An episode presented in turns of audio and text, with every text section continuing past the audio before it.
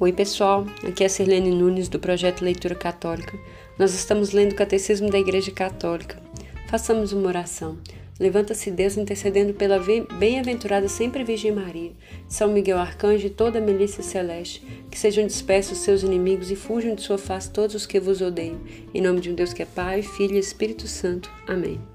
Pessoal, agora nós vamos para a segunda parte da leitura sobre o sacramento da unção dos enfermos, é a parte final né? E, e a gente viu coisas muito interessantes no áudio passado, né? Sobre esse sacramento, um, como que um breve histórico, né? Da, do surgimento do sacramento, assim, desde o Antigo Testamento, passando por Jesus, passando pelos documentos da igreja. O tópico hoje é o tópico 2 e o título é Quem recebe e quem administra esse sacramento. Nós estamos no parágrafo 1514 e tem um subtítulo Em caso de doença grave. Vamos ouvir? A unção dos enfermos não é um sacramento só daqueles que se encontram às portas da morte. Portanto, tempo oportuno para receber a unção dos enfermos é certamente um momento em que o fiel começa a correr o perigo de morte por motivo de doença, debilitação física ou velhice. Se um enfermo que recebeu a unção dos enfermos recobrar a saúde, pode, em caso de recair em doença grave, receber um novo, de novo este sacramento. No decorrer da mesma enfermidade, esse sacramento pode ser reiterado se a doença se agravar, permitindo-se receber a unção dos enfermos antes de uma cirurgia de alto risco. O mesmo vale também para as pessoas de idade avançada, cuja fragilidade se acentua. Olha que ensinamento fantástico, pessoal. Era uma coisa assim que, inclusive, eu já tive dúvidas, né? E o catecismo está aqui para nos responder sobre isso. Né? Então, quem que pode receber o sacramento dos enfermos? Obviamente, a pessoa que está em risco iminente de morte, né? muito adoentada, assim, que, como se diz, muitas vezes no hospital, nos hospitais, né? nem todos, mas tem a visita dos padres, hospitais que são mantidos por instituições católicas costumam ter até um sacristão e que faz visita aos quartos e tal. Então, se a pessoa está no risco iminente de morte, ela tem esse direito de receber esse sacramento, né? É, pessoas que estão também sobre doenças graves, mas não necessariamente no risco de morte. E aí o interessante do ensinamento também é que se a pessoa, por exemplo, recebe o sacramento e ela recupera, e aí depois ela recai na doença, ela pode receber de novo, ou quantas vezes durante aquela doença for necessário, né? E também aqui quando a pessoa vai fazer uma cirurgia de alto risco, não, cirurgia que toda cirurgia é de risco, mas tem cirurgias que são de, de um risco mais evidente, maior, né? Então a pessoa também pode receber. E os idosos que já estão bem idosos, que já estão, como se diz, é, com, né, com, com a idade avançada, com a fragilidade muito acentuada, né? Normalmente são pessoas que não podem mais ir à igreja, né? Por, por causa da idade. Então, é, essas pessoas podem receber. O títulozinho aqui agora que chama os presbíteros da igreja. Só o sacerdote, bispo e presbítero são ministros da unção dos enfermos. É verdade, é dever dos pastores instruir os fiéis sobre os benefícios deste sacramento. Que os fiéis incentivem os doentes a chamar o sacerdote para receber este sacramento. Que os doentes se preparem para recebê-lo com boas disposições, com a ajuda de seu pastor e de toda a comunidade eclesial, que é convidada a cercar de modo especial os doentes em suas orações e atenções fraternas. Então, né, já definindo aqui e não tem assim meios termos de entendimento, é o sacerdote ou o bispo ou os padres que podem aplicar esse sacramento. Não, não outras pessoas não podem é, aplicar nem, nem os diáconos, né? Que não está falando dos diáconos, então é padres e bispos. O tópico 3 é como é celebrado este sacramento. Como todos os sacramentos, a unção dos enfermos é uma celebração litúrgica e comunitária quer tenha lugar na família, no hospital ou na igreja, para um só enfermo ou para todo um grupo de enfermos. É de todo conveniente que ela se celebre dentro da Eucaristia, memorial da Páscoa do Senhor. Se as circunstâncias o permitirem, a celebração do sacramento pode ser precedida pelo sacramento da penitência e, em seguida, pelo sacramento da Eucaristia. Como sacramento da Páscoa de Cristo, a Eucaristia deveria sempre ser o último sacramento da peregrinação terrestre, o viático, para a passagem da vida eterna. Né, então, vou dar uma pausa aqui, pessoal. o sacramento, então, ele pode ser celebrado é, para um doente só ou para vários, comunitariamente, né, ou na família, mas ele está é, tá recomendando aqui, né, que ele sempre que possível seja feito dentro da liturgia, né? Porque o sacramento da Eucaristia, a gente já falou sobre ele, né? Ele é o fim de todos os sacramentos, né? Todos os sacramentos convergem para o sacramento da Eucaristia, que é o sacramento dos sacramentos. Colocando em evidência, né? A necessidade, a importância da pessoa que está muito doente, né, em vias de morte, receber como viático a Eucaristia porque é a, é, é a oportunidade da pessoa ali, né, durante a sua fase, passagem para a vida eterna, né, que ela receba o corpo de Cristo. E é isso que torna o sacramento até muito bonito também, né? Palavra e sacramento formam um todo inseparável. A liturgia da palavra, precedida de um ato penitencial, abrirá a celebração. As palavras de Cristo, o testemunho dos apóstolos, despertam a fé do enfermo e da comunidade para pedir ao Senhor força de seu espírito. A celebração do sacramento compreende principalmente os elementos seguintes: os presbíteros da igreja impõem em silêncio as mãos aos doentes, oram sobre eles na fé da igreja. É a epíclise própria deste sacramento. Realizam então a unção com o óleo consagrado, que, se possível, deve ser feita pelo bispo. Essas ações litúrgicas indicam a graça que este sacramento confere aos enfermos. Então, né, mais uma vez aqui explicando que o óleo sagrado que é usado na unção dos enfermos é abençoado pelo bispo. Né? Normalmente essa bênção desses óleos é feita é, na, naquela missa que a gente chama de missa da unidade, né, que é celebrada na quinta-feira da Semana Santa. Então, é, normalmente é nessa missa que é, que é abençoado os óleos que vão ser usados ao longo do ano por todas as igrejas, né, da, da, da diocese local e o, o, padre deve impor as mãos sobre o, o, doente, né, em uma oração silenciosa, fazer uma oração da igreja mesmo, né, e essa, essa oração, junto com esse óleo santo que vai ser passado na testa e na mão do doente, é, simboliza ali o, o sacramento sendo aplicado. O tópico 4 é os efeitos da celebração deste sacramento. Um dom particular do Espírito Santo. O principal dom deste sacramento é uma graça de reconforto de paz e de coragem para vencer as dificuldades próprias do estado de enfermidade grave ou da fragilidade da velhice. Essa graça é um dom do Espírito Santo que renova a confiança e a fé em Deus e fortalece contra as tentações do maligno, tentação de desânimo e de angústia diante da morte.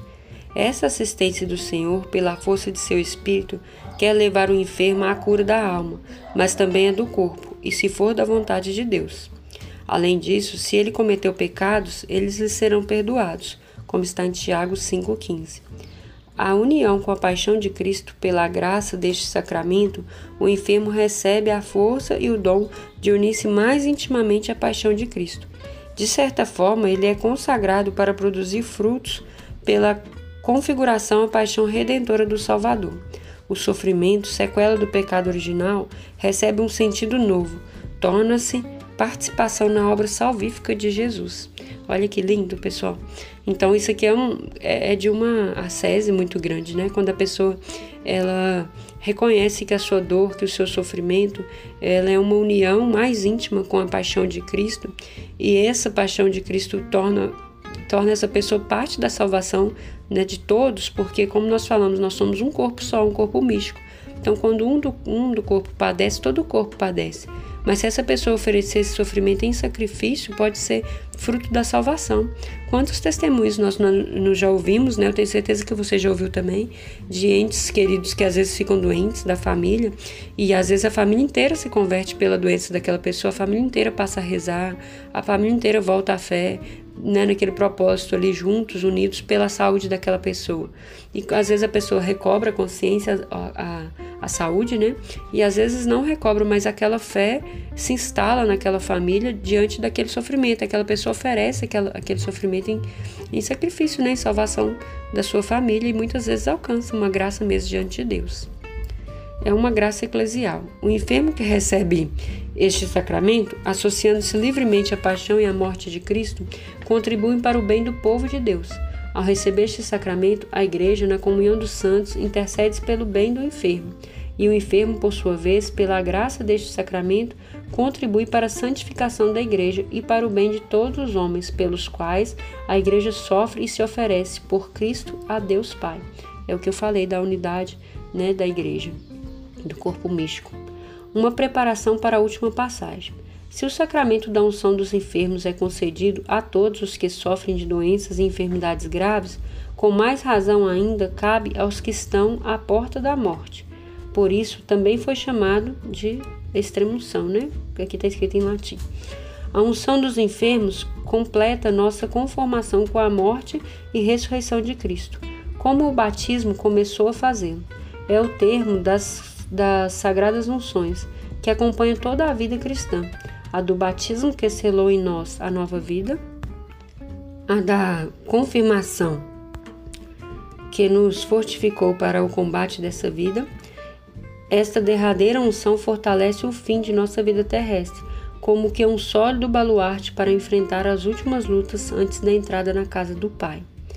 Aqui, pessoal, achei legal esse trechinho, porque lá quando nós começamos a falar dos sacramentos, a gente falou disso, que os sacramentos eles acompanham a vida de todo cristão. Né? Então, desde o batismo, que, como se diz, abre as portas da possibilidade da salvação para nós, da Eucaristia, da confirmação, e aqui de um sacramento que é mais comum né? no fim da vida, né? que seria como que, a, que preparar a gente para a entrada na casa do Pai, né? no reino dos céus. Muito linda essa explicação aqui do Conselho de Trento. É, o tópico 5, que é o último, é o viático, último sacramento do cristão. Aos que estão para deixar a vida, a Igreja oferece, além da unção dos enfermos, a Eucaristia como viático. Recebida neste momento de passagem para o Pai, a comunhão no corpo e sangue de Cristo tem significado e importância particulares. É semente de vida eterna e poder de ressurreição, segundo as palavras do Senhor. Quem come a minha carne e bebe o meu sangue tem a vida eterna, e eu o ressuscitarei no último dia. João 6:54. Sacramento de Cristo morto e ressuscitado, a Eucaristia é aqui sacramento da passagem da morte para a vida, deste mundo para o Pai. Assim como os sacramentos do batismo, da confirmação e da Eucaristia, constituem uma unidade chamada os sacramentos da iniciação cristã. Pode-se dizer que a penitência, a sagrada unção e a Eucaristia como viático constitui quando, quando a vida cristã chega ao seu termo, os sacramentos que preparam para a pátria, os sacramentos que consumam a peregrinação. Olha que legal, pessoal. Então, os, os três primeiros sacramentos que nós lemos são os sacramentos de iniciação cristã, né? Batismo, confirmação e Eucaristia e o sacramento da penitência, da unção dos enfermos e a Eucaristia como viático, né, no último momento ali, configura os sacramentos que preparam para a pátria, né, que preparam para o reino dos céus. Legal essa explicação. Agora, resumindo: alguém dentre vós está doente? Mande chamar os presbíteros da igreja para que orem sobre ele, ungindo-o com óleo em nome do Senhor. A oração da fé salvará o doente e o Senhor o aliviará. E se tiver cometido pecados, estes lhes serão perdoados. Tiago 5, 14 e 15. O sacramento da unção dos enfermos tem por finalidade conferir uma graça especial ao cristão, que está passando pelas dificuldades inerentes ao estado de enfermidade grave ou de velhice. O tempo oportuno para receber a sagrada unção é certamente aquele em que o fiel começa a encontrar-se em perigo de morte devido à doença ou à velhice. Cada vez que o cristão cair gravemente enfermo, pode receber a sagrada unção. Da mesma forma, pode recebê-lo novamente se a doença se agravar. Só os sacerdotes, bispos e presbíteros podem administrar o sacramento da unção dos enfermos. Para conferi-lo, empregam óleo sagrado consagrado pelo bispo, ou em caso de necessidade, pelo próprio presbítero celebrante. O essencial da celebração deste sacramento consiste na unção da fronte e das mãos do doente, no rito romano ou de outras partes do corpo no rito, no rito do Oriente. Unção acompanhada da oração litúrgica do presbítero celebrante, que pede a graça especial deste sacramento. A graça especial do sacramento da unção dos enfermos tem como efeitos a união do doente com a paixão de Cristo para seu bem e para o bem de toda a igreja, o reconforto, a paz e a coragem para suportar cristamente os sofrimentos da doença ou da velhice, o perdão dos pecados se o doente não pode obtê-lo pelo sacramento da penitência, o restabelecimento da saúde, se isso convier à salvação espiritual, a preparação para a passagem à vida eterna. Olha que legal, pessoal. Só um, um comentário aqui que a gente não fez durante o texto e que me veio aqui agora durante a leitura desse resumindo, que o perdão dos pecados, que é concedido pelo, pelo sacramento da unção, né, da extremunção ali no momento que a pessoa está em vistas de morte, né? Ele concede esse perdão do, perdão do pecado mesmo se a pessoa não tiver é, a condição né, de fazer uma confissão. Às vezes, dependendo do caso da doença, a, a, o sacerdote é chamado e a pessoa tem condições de fazer o sacramento da penitência. Ela vai confessar mesmo, pedir perdão ali pelos seus pecados e depois vai receber o sacramento, né? Unção nas mãos e na fronte. Mas às vezes o doente está tão mal, vamos dizer assim, tão ruim que já não consegue às vezes nem falar ou já não tem mais consciência para proferir os seus pecados. E aí esse sacramento vai conferir esse perdão final ali para a pessoa, né, em vistas da morte. Se a pessoa recuperar de toda a doença, né, por um milagre mesmo ali de Deus, ela pode buscar o sacramento da penitência depois, né, e seguir a vida cristã normal. Né? Se ela não recuperar, é uma possibilidade para o céu, né, esse sacramento na, última no, no último momento ali antes da morte. Nós terminamos aqui essa leitura sobre o sacramento da unção dos enfermos que é um sacramento aqui curto na explicação, simples também, mas que é necessário muito incentivo mesmo, como aqui mesmo falou no catecismo, né? Os sacerdotes, eles devem ensinar sobre esse sacramento à igreja e devem incentivar também nós, como cristãos sabendo disso, né, buscar os sacerdotes é, no momento mais necessário, né, em vistas de uma grande cirurgia perigosa ou de uma doença grave ou mesmo da velhice dos nossos entes queridos. Eu espero que essa leitura de hoje enriqueça a sua vida espiritual e eu gostaria de, nessa finalização desse sacramento, né, convidar você mais uma vez a me seguir no Instagram, onde a gente pode interagir se você estiver tendo alguma dúvida sobre a leitura. É, Sirlene, com S, underline, que é aquele tracinho embaixo, Nunes A. É o meu, é o meu Instagram, né? Arroba Sirlene, underline, Nunes A. Tá aberto, né? Vocês podem seguir. E também que você possa compartilhar como está sendo a sua leitura, me marcar lá no seu story ou no seu feed, né? A gente tem uma hashtag que eu já falei dela aqui algumas vezes, né? Hashtag Projeto Leitura Católica tudo junto, tudo minúsculo, que você pode postar também nas suas redes sociais, para que a gente possa ir divulgando o projeto, é, não para o meu bem, para a minha glória, mas para a glória de Deus, né? Muitas pessoas têm me dado retorno que têm gostado do projeto, que tem sido um auxílio, né, no conhecimento da doutrina da igreja. Então, que você possa mesmo ser um difusor da graça de Deus na vida de outras pessoas. Deus te abençoe. Nós nos vemos na próxima, né, quando nós vamos dar início a falar do sacramento da ordem. Deus te abençoe e até a próxima. Em nome do Pai, do Filho e do Espírito Santo. Amém.